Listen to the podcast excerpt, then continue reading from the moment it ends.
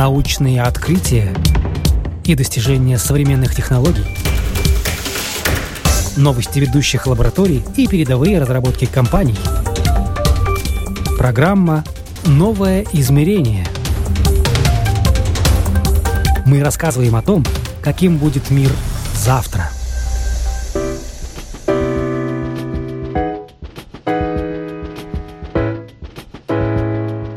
Здравствуйте, у микрофона Яна Ермакова. Вы слушаете программу «Новое измерение». В этом выпуске квантовые компьютеры уничтожат биткоин и другие криптовалюты.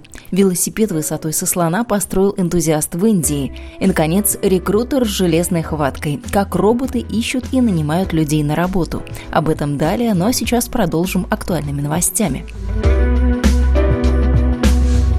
Квантовые компьютеры уничтожат биткоин и другие криптовалюты. По мнению ученых технологического университета Сиднея, крах существующих блокчейн-платформ произойдет через 10 лет. К тому времени квантовые компьютеры научатся взламывать ключевые элементы криптографии, на которых основаны цифровые валюты. В итоге, не позднее 2027 года все цифровые активы окажутся под угрозой. Злоумышленники, воспользовавшись квантовыми компьютерами, легко смогут их похитить. Apple планирует выпустить гаджет для дополненной реальности к 2020 году. Принципиальное отличие устройства Apple от современных гарнитур виртуальной реальности заключается в автономности гаджета. Существующее решение так или иначе задействует смартфон. Он выступает в качестве процессора или предоставляет экран. Гаджет Apple будет оснащен собственным дисплеем, чипсетом и операционной системой, как Microsoft HoloLens. Детали разработки держатся в строжайшей тайне. Эксперты считают, что два с небольшим года – слишком короткий срок для подготовки столь серьезной инновации, и время выхода продукта еще может измениться. Шведская IT-компания EasyPark провела исследование 500 городов мира, победила столица Дании. Самым умным городом мира признан Копенгаген. За датской столицей в этом рейтинге следуют Сингапур и Стокгольм. Составители перечня учитывали такие факторы, как наличие быстрого интернета, снабжение экологически чистой энергией, высокая активность населения, благоприятная для предпринимателей среда и другие. Facebook нашли способ, как бороться с порноместью. Команда социальной сети Facebook тестирует в Австралии новую меру по борьбе с так называемой порноместью, когда обнаженные фото пользователя публикуются без его согласия.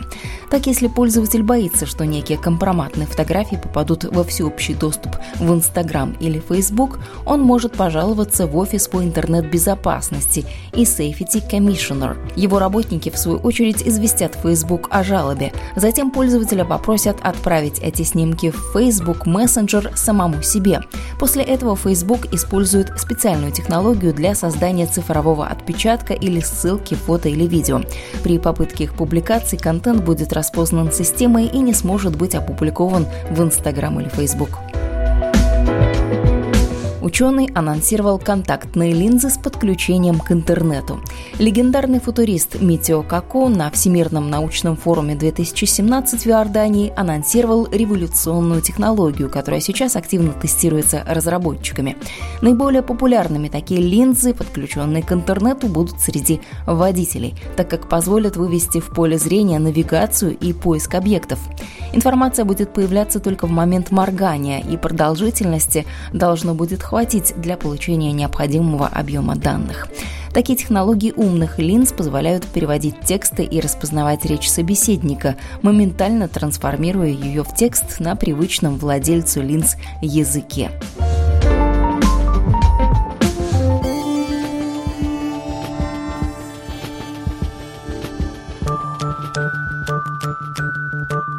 Это были актуальные новости, ну а сейчас переходим к нашей следующей рубрике «Мир на ладони» по материалам телеканала НТД.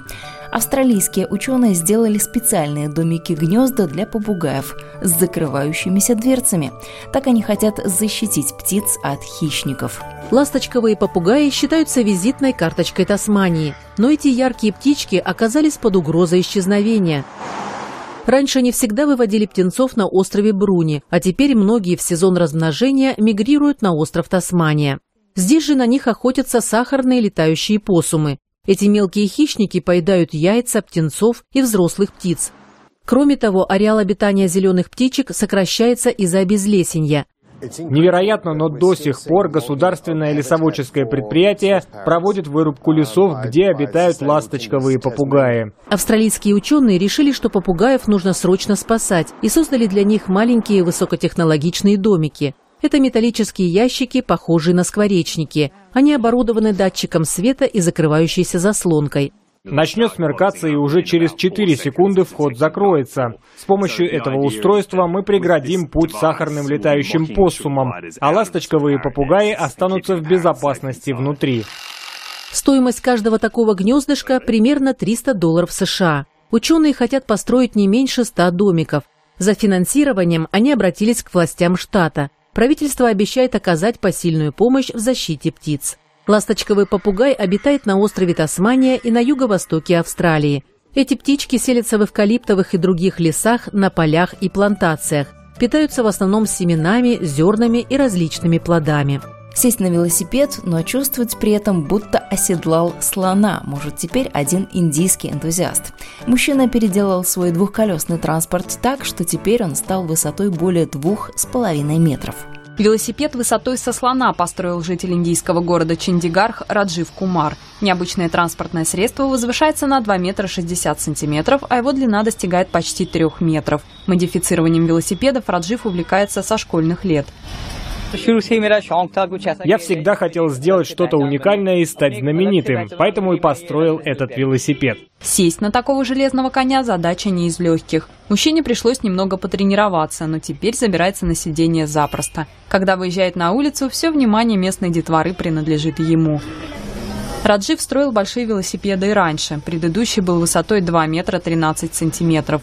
Мужчина проехал на этом велосипеде по Дели, и его достижения занесли в индийскую книгу рекордов Лимки.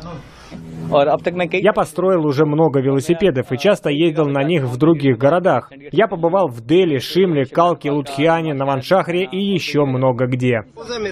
Этот велосипед Раджив строил два года. Переделывал его из заводского, который купил за полторы тысячи долларов. При желании высоту транспортного средства можно увеличить еще на полметра. Теперь мужчина планирует поехать на велосипеде в Мумбаи и стать рекордсменом книги Гиннесса. Во время путешествия ему предстоит преодолеть 1650 километров. Раджив говорит, что пока очень нуждается в помощи спонсоров. При этом его вдохновляют сын и жена. В одном израильском городе живет кукольный доктор. Так местные жители прозвали 80-летнюю бабушку, которая собирает и ремонтирует выброшенные и испорченные игрушки. Кукольный доктор. Так прозвали 80-летнюю Юну Ашкенази жители израильского городка Маскерит-Батья. Сердобольная бабушка вот уже много лет собирает выброшенные сломанные куклы, разорванных плюшевых мишек, собачек и прочую игрушечную живность. Говорит, видит в них живые души.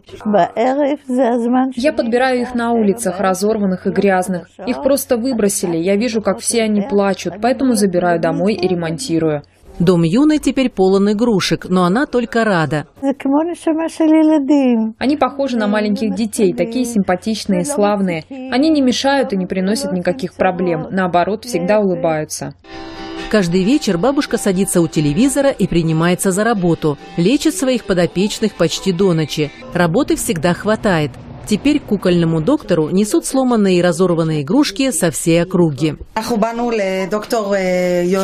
Мы пришли к доктору Юне, кукольному доктору. Нужно отремонтировать нашего клоуна. Он немного порвался, и она его подлечит. Ребятишкам бабушка помогает бескорыстно. Несмотря на свои 80, даже ходит в общественный центр, где также берет игрушки на ремонт у местных детей. Жизнь Юны не безоблачна. Ее супруг уже несколько лет лежит с травмой в больнице. Пожилая женщина часто его навещает, но никакие трудности не могут ввергнуть ее в уныние. Может быть потому, что уже много лет Юну окружают игрушки. Всегда видишь кого-то рядом. Посмотрите на эти забавные мордочки. Разве можно не радоваться и не улыбаться им? Они все милые и все мои.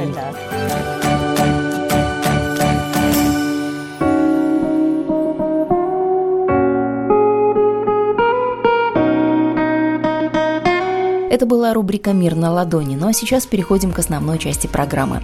Рекрутер с железной хваткой или как роботы ищут и нанимают людей на работу. Сегодня у нас в гостях стартап «Гаус» из Молдавии. Он работает в сфере рекрутинга и развития человеческих ресурсов, помогает молодым специалистам, представителям поколения миллениалов, то есть тем, кто с рождения пользуется технологиями, с помощью этих же самых технологий быстрее находить работу. О сути услуги рассказывает один из основателей Гаус Евгений Гырло. Процесс э, поиска работы сейчас выглядит очень сильно похоже на то, что происходило 10 или 15 лет назад. Э, если ты хочешь найти работу, ты идешь на сайт и начинаешь смотреть, что там за вакансии есть. Но если там, например, 500 вакансий, как ты понимаешь, какая из них тебе подходит? Э, поэтому мы создали чат-бот, ну, такой робот, да? Да, робот, который очень быстро, меньше чем за 2-3 минуты, задавая навязчивые вопросы, спрашивая определенную информацию и получая определенный доступ, э, например, к твоему LinkedIn, или ты можешь там э, аплодить свое резюме, и вот получая доступ к этой информации, задавая пару вопросов, он в течение двух-трех минут создает твой виртуальный профессиональный профиль, мы его так называем. И потом он ищет в районе, где ты находишься, э, вакансии, которые подходят именно по твоему профилю. Поэтому то, что ты должен делать сам, просматривая все э, вакансии, чат-бот для, делает для тебя в течение двух-трех минут. Поэтому, если ты сегодня, например, в Риге, ты можешь узнать очень быстро, какие есть сейчас вакансии, которые тебе подходят, будет, если завтра ты в Эстонии, то ты можешь там использовать тот же профайл и смотреть, какие в Эстонии или в Таллине, например, есть вакансии, которые именно тебе подходят. Поэтому куда ты не идешь, то чат-бот может тебе помочь э, всегда знать в районе, где ты находишься, какие есть самые хорошие вакансии, которые бы тебе бы подходили. Это работа кратковременная, если вы говорите о перемещении туда-сюда, или это работа все-таки постоянная, стационарная? Это зависит от э, целей э, кандидата. Как бы, эм, в моменты, когда мы предлагаем ему 10 э, вариантов эм, работы, то там, э, когда он читает их описание, то он может увидеть это короткое, это project, это ремонт, может быть, может быть и сейчас очень много как бы вакансий, которые тебе не нужно быть в определенном месте, как бы. А, поэтому это все зависит от кандидата. Если он находится в Эстонии Эстонии, потому что он там будет полгода, то, может быть, есть смысл э, искать там э, краткосрочные проекты. А если он в Риге, потому что он тут живет, то, наверное, ищет full-time jobs, да, потому что он как бы видит, что он должен быть, э, видеть себя тут на более долгосрочную перспективу. Это были плюсы для кандидатов. Ну а что же для работодателей и рекрутеров? Сейчас такой специалист получает по 50 и более CV в день. Их нужно внимательно изучить. Новый сервис меняет сам этот принцип. Система отправляет в компанию виртуальный профессиональный профиль человека в виде визуализации. По этому профилю можно лучше и быстрее понять, для какой работы подходит соискатель.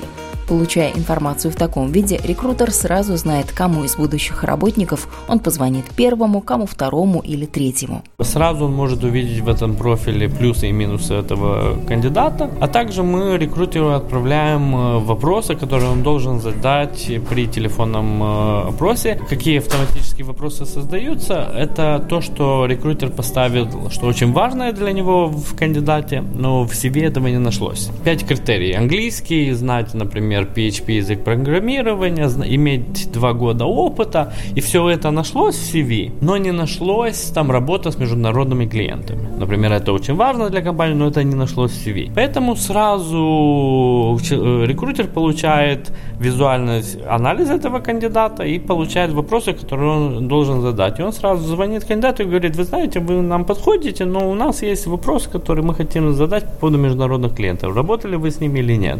Это поможет нам лучше принять решение, делать интервью или нет. Ну что ж, а теперь пришло время познакомиться. В стартапе Гаус два человека. Оба долго работали в сфере отбора и подготовки персонала, проводили рабочее интервью и тысячами вычитывали CV и мотивационные письма. Знание обеих сторон медали, то есть что нужно работодателю и на что рассчитывается искатель, собственно и натолкнуло на мысль о том, чтобы создать такой сервис. Сейчас стартап Гаус дорабатывают в рижском акселераторе стартап Wise Guys. Придумали решение, которое в первую очередь помогало нам. Э, мы использовали большую часть вот этого продукта сами, но потом мы поняли, что, может быть, мы можем помочь и другим людям. Поэтому вот уже работая последние 9 месяцев, мы создали такую версию, которую, в принципе, любая большая компания, э, которая имеет много кандидатов, может использовать. Ну и, конечно, кандидаты уже сейчас смогут э, использовать тоже. Почему мы пришли в Ригу и в акселератор? Э, потому что понимаем индустрию, но мы не до конца 100% может быть понимаем, как совести вместе клиента, покупателя, маркетинг, все эти элементы, потому что ну, акселератор тебе дает всю перспективу. А что теряется при вот этой вот автоматизации информации? Понятно, что когда мы получаем CV, мы так и так не видим человека, мы не знаем, кто по mm-hmm. ту сторону, мы видим только буквы и как это все написано, но даже потому, как это все написано, ну, примерно что-то можно о человеке понять, там, запятую там поставил или в другом месте, но уже там ошибку здесь или здесь допустил, уже картинку какую-то себе нарисовал. А когда все это автоматизируется, по сути, перед тобой что Вася, что Петя, что Коля, меняются только имена, в принципе, тебе все равно с кем работать. Ну вот на этом, на начальном этапе. Понятно, что потом идет такой вот детальный отбор, и ты смотришь, а Вася, может быть, Петя, а вот у Коли лучше с коммуникацией в коллективе. Но вот на начальном этапе автоматизации что теряется? Я думаю, что, в принципе, теряются очень э, мало, выигрывается очень много времени. Для того, чтобы рекрутер смог э, инвестировать время действительно в то, что э, дает добавляемую стоимость и ему, и кандидату. Я сам много э, читал много резюме, я могу, ну, пусть со мной не будут все согласны, но когда ты читаешь 34-е резюме, ты не помнишь, что было в первые 15. Поэтому как бы мы не хотим э, вытащить человека из этой эквации. Мы очень часто говорим, что наше решение это как, например, э, Google Translate. Да? Он тебе не, не переведет текст стопроцентно досконально правильно, но тебе не нужно знать китайский, чтобы понять, о чем этот текст. Он дает тебе определенное понимание, что ты должен делать дальше. То же самое мы делаем мы. Мы не берем решение за рекрутера. Мы помогаем ему быстрее понять в каком направлении он должен, э, он должен идти. А если решение и быстрее, и лучше, то мы считаем, что это выигрыш, выигрыш и для кандидата. Если смотреть на процентов людей, сколько из них говорят, что они несчастливы на своей работе, эм, наша миссия, мы хотим, чтобы люди радовались своей работе. Быть 8-9 часов в день в работе, которая тебе не нравится, ну, может быть, э, это не та жизнь, которую нужно прожить. Поэтому мы надеемся, что наше решение поможет, чтобы Э, и кандидаты находили лучше свою работу, и компании находили лучше своих сотрудников.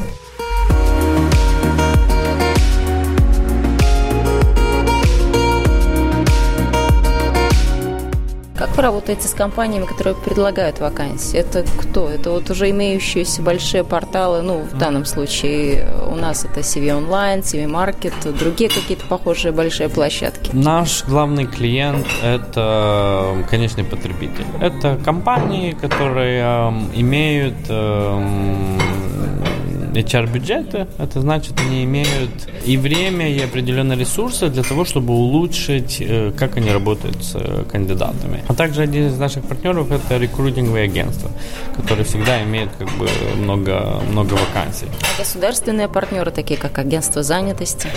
Ну, например, труда. Да, мы, мы пока находимся в начальной стадии, поэтому работать с многими мы еще не успели. Но что я могу сказать точно, я когда организовывал э, большие карьер э, ферс, даже не знаю, как, как дни карьеры, да, большие проекты, то я всегда в Молдавии участвовал и хорошо работал и с агентствами занятости. Их роль в государстве очень понятна, они работают сугубо с людьми, которые э, не имеют работу. Все наши проекты, они не только для тех, которые не имеют работу, они для тех, которые имеют работу, но они в ней несчастливы. Они хотят что-то сделать лучше, какие-то изменения. И поэтому наше решение обучение, э, оно, в принципе, для тех, которые хотят изменить что-то в своей профессиональной э, жизни. Государство... Оно отчасти для лентяев, потому что говорили, что это для поколения молодых, millennials, это, то есть до 30, где-то так. Да, да это социальные так. сети, 30, это да. то, где они обитают, место. То есть им даже иногда бывает лень дойти до телефона, чтобы позвонить, а не говоря уже о том, чтобы прийти лично и сказать «Здравствуйте, я тот самый кандидат, который вам нужен». То есть они довольно ленивые, давайте посмотрим правде в глаза. Вы на это делаете ставку? Каждое поколение, которое идет после определенного считается более ленивым. Если я говорю, например, со своими родителями, они считают меня э, более ленивым как поколение, чем они. Даже если я, например, работаю иногда 24 часа в день. Поэтому, может быть, нам кажется, что вот э, них ленивы, потому что они предпочитают заказать пиццу через интернет, чем поехать куда-то пойти. Просто они, наверное, по-другому организовывают свое время. Э, ленивость для них это просто менять приоритеты в жизни, на что я инвестирую время. Я инвестирую время на час в пробке, чтобы поехать покушать пиццу, или я инвестирую время прочитать книгу, а пиццу мне принесут сами. Для нас, поколение уже, которое мы прошли 30 лет, для нас это кажется ленивостью. Но я уверен, если, например, общаться с нашими родителями, то мы для них тоже ленивые. Молдавский стартап далеко не первый, кто решил улучшить систему поиска работы и роботизировать ее. Подобные сервисы разрабатывают также и в Латвии. Однако Евгений говорит, что конкуренции не боится и приводит цифры статистики. На сегодняшний день различных IT-решений в сфере рекрутинга около 12 тысяч. Мы не одни, это сто процентов. Но эм, я считаю это хорошим месте. Это значит, что есть проблема, которую нужно решать. 90% стран, где я был, набор персонала – это проблема. Поэтому я думаю, что если есть много компаний, которые эту проблему смогут помочь решить, то значит это, это отлично. Там, где есть много решений, там есть вероятность, что найдутся решения, которые решат эту проблему. Э, есть возможность научиться друг друга, потому что если ты находишься... Вот тут такой парадокс. Ты можешь находиться в в индустрии, где мало компаний, но у тебя нечего над кого посмотреть, на что отталкивается, и ты очень э, тяжело растешь.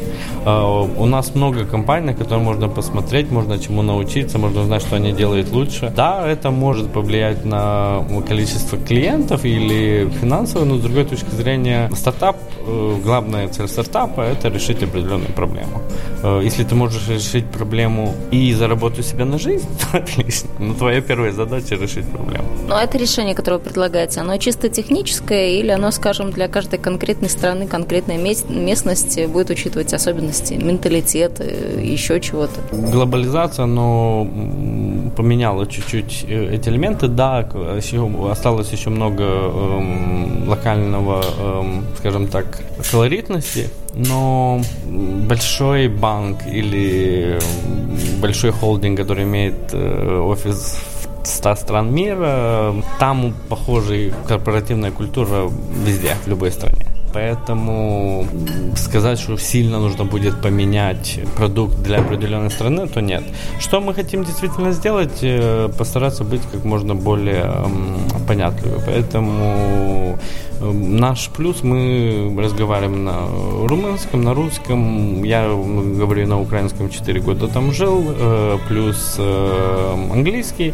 Это нам поможет э, сделать продукт более открытым и приближенным для клиента. Что же нужно сейчас рабочему рынку? По мнению Евгения, люди сейчас ценятся инициативные, которые уж если берутся за что-то, то обязательно доводят дело до конца, а не бросают на полдороги. Все хотят человека, который э, с уважением относится к клиентам, поэтому вот эти вещи находить в резюме, находить в кандидатах и в их опыте более, наверное, важным, чем определенные маленькие вещи колорита локального. Как вы коммерциализируете вашу mm. эту систему? Для кого она платная, для кого она бесплатная? Ну, она платная для всех. Э, наш клиент – это компания, которая, я могу сказать так, наверное, имеет чуть больше, чем 50 сотрудников, имеют э, открытые вакансии достаточно часто.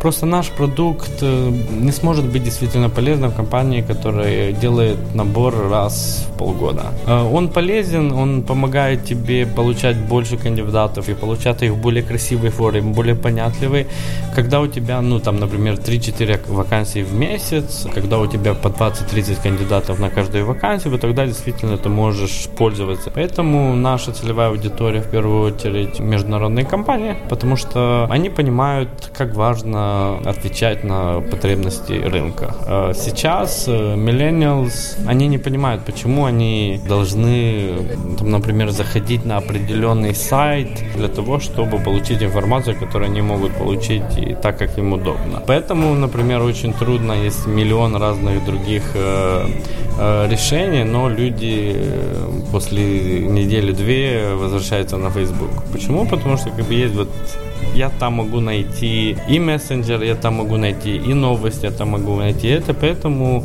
э, нужно использовать те каналы, которые они сейчас используют. Что они будут использовать завтра, может быть, это будет совсем э, совсем другое. Например, люди не, молодые millennials не используют email для работы. Да, для них... Утверждаю, не использую. Вот прямо как про меня рассказываете. Я сейчас задумалась, почему. Да потому что неудобно. Email используется для того, чтобы зайти в Facebook. Вот для этого я создал email. А я им не пользуюсь. Если мне надо, я кому-то сразу там написал private message и все. Поэтому, как бы, если они так пользуются, то зачем нам им э, давать инструменты, которые им не приносят э, добавляемую стоимость? Ну, не какой-то маленькой парикмахерской или пиццерии, которая ищет сотрудника. Вот такого mm. у вас невозможно найти будет в принципе. Или вы открываете такое вот окошечко, что может быть когда-нибудь рядом с теми большими гигантами появятся и такие варианты. Я думаю, пиццерии появятся, если, наверное, они сеть. Где их 10, то тогда процесс набора централизируется. Тогда есть смысл э, использовать такую систему. Для парикмахерских, которые делают это на углу, они все равно не использовали никогда э, технологии для набора. Так как они э, набирали через рекомендацию, то так они сделают это и дальше. Добавлю, что по оценкам специалистов робот-рекрутер помогает экономить до 75% времени работы HR-отдела. Но может ли такая роботизированная система заменить живого сотрудника в отделе по набору персонала? Пока вряд ли. Итоговое решение в том, брать или не брать соискателя на работу, все равно принимает человек. Напомню, в эфире программа «Новое измерение». Продолжаем мы сейчас время нашей постоянной рубрики «История вещей». Слово Роману Шмелеву. Большое количество детей мечтает о собственном питомце, однако взрослые не торопятся связывать себя заботой о животном. Можно найти компромисс. В не таком далеком 1996 году Аки Маита из Японии рассказала о своей потрясающей идее по созданию виртуального питомца представителям фирме Bandai, которые с энтузиазмом воплотили ее в жизнь и в этот же год сделали новейшую, каких раньше не было, игрушку с именем, означающим в переводе «яйцо-часы». Так началась история Тамагочи, покорившего мир. Поначалу виртуального питомца разработали только как дополнение к переносной приставке Game Boy, и по сути он являлся игрой на картридже. Позднее стали изготавливать всем известные Тамагочи как отдельные устройства, в которых жили электронные животные. Первые игрушки были овальной формы и действительно напоминали яйцо с тремя кнопками. Такой вид считался классическим. Но через некоторое время разные фирмы начали выпускать подделки Тамагочи нестандартных форм и размеров, отличающихся набором функций и кнопок владелец обязан был следить за своим подопечным, кормить, играть, лечить, мыть и убирать за ним. У любящих хозяев питомец вырастал, а из-за отсутствия надлежащего ухода умирал – это даже привело к нескольким самоубийствам японских детей, не перенесших смерть своих любимых питомцев. После таких трагических случаев предусмотрели возможность заново начать игру, словно никто и не умирал, а также выпустили модели, в которых из-за отсутствия заботы у питомца просто пропадало хорошее настроение. Однако он жил, не завися от времени, которое его не кормили. Тамагочи распространились по всей планете. Однако популярность этих игрушек давно прошла. Теперь эти питомцы переселились в компьютеры и телефоны, приобрели голос, цвет, характер и превратились в настоящих виртуальных животных, одновременно перестав существовать как тамагочи. Но остались еще любители игрушки, выпущенной компанией Bandai, которые безумно обрадовались, когда через 13 лет после появления первых тамагочи фирма разработала новое устройство Tamagotchi ID с цветным экраном, а также синхронизацией с мобильным мобильным, но все в таком же привычном исполнении. Яйцо из пластика и три кнопки. В 2011 году фирма Bandai разработала улучшенную модель IDL, которая была приурочена к 15-летию Тамагочи. Вы слушали программу «Новое измерение». Ее подготовила и провела я, Ян Ермакова. До встречи ровно через неделю.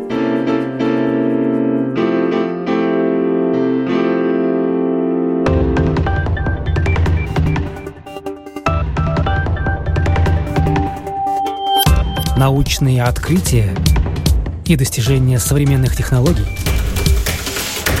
новости ведущих лабораторий и передовые разработки компаний – Программа «Новое измерение».